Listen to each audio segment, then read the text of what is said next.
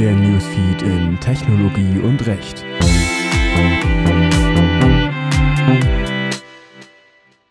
Onlinehandel. Gesetz für Abfallvermeidung.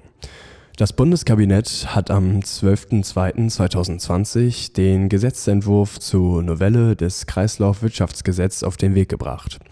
Damit soll die Abfallvermeidung insbesondere im Onlinehandel verbessert und das Recycling verstärkt werden.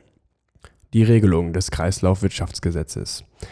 Hersteller und Händler sollen in die Verantwortung genommen werden.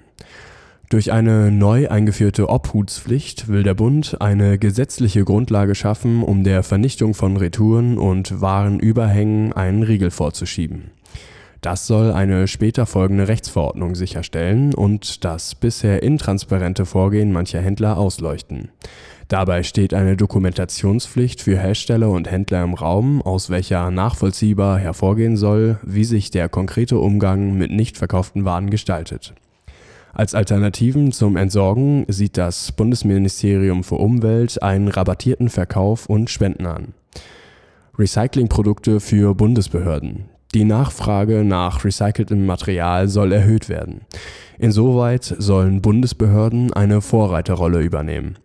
Künftig sollen 6000 Beschaffungsstellen sowie bundeseigene und vom Bund beherrschte Unternehmen Produkte aus Recycling gegenüber Neuanfertigungen bevorzugen.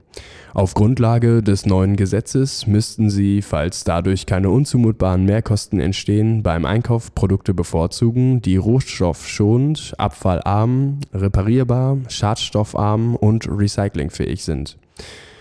Die Beteiligung der Hersteller und Händler von Einwegprodukten an Kosten für die Säuberung des öffentlichen Raumes.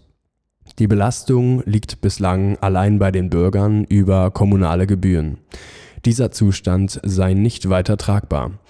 Deshalb sollen Hersteller und Vertreiber von Einwegprodukten aus Kunststoff in Zukunft an den Kosten für die Säuberung des öffentlichen Raums beteiligt werden.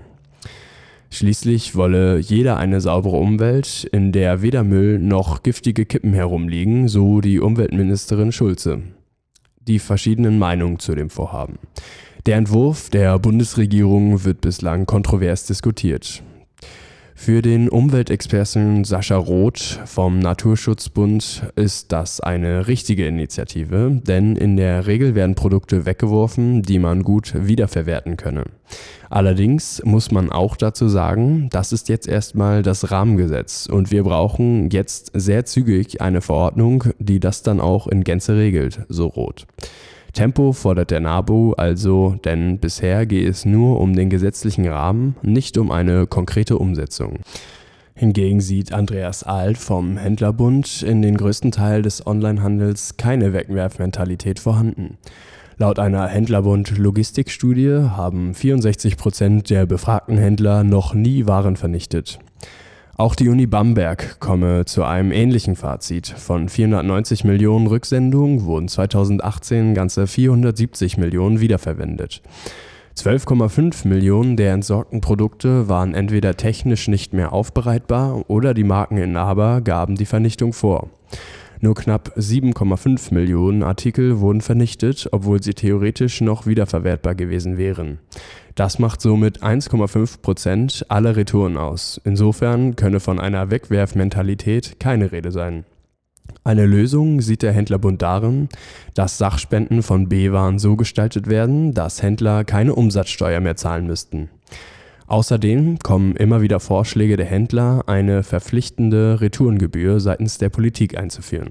Fazit. Die Studie der Uni Bamberg verdeutlicht, dass ein Problem existiert. Zwar werden nur 1,5 Prozent der Retouren vernichtet, in Anbetracht der Zahl von 7,5 Millionen unnötig vernichteter Wirtschaftsgüter ist die Angelegenheit jedoch nicht kleinzureden. Die Änderung des Kreislaufwirtschaftsgesetzes kann nur ein Anfang sein und muss, wie geplant, durch eine Verordnung präzisiert werden. Dabei sollten Onlinehändler nicht voreilig als Übeltäter ausgemacht werden. Schließlich werden wohl die 7,5 Millionen Artikel nicht aus reiner Boshaftigkeit entsorgt, sondern allein aus wirtschaftlichen Erwägungen. Insoweit sollte ein Augenmerk darauf liegen, die Händler über wirtschaftliche Anreize, mitunter auch Sanktionen zur Abfallvermeidung zu bewegen. Die Retourenzahl an sich über feste Gebühren zu senken, löst zum einen das Problem nicht, sondern schränkt es nur ein. Zum anderen ist gerade die Möglichkeit der kostenlosen Retoure ein ausschlaggebendes Kaufselement. Deshalb wäre im Ergebnis der Schaden einer solchen Maßnahme höher als ihr Nutzen.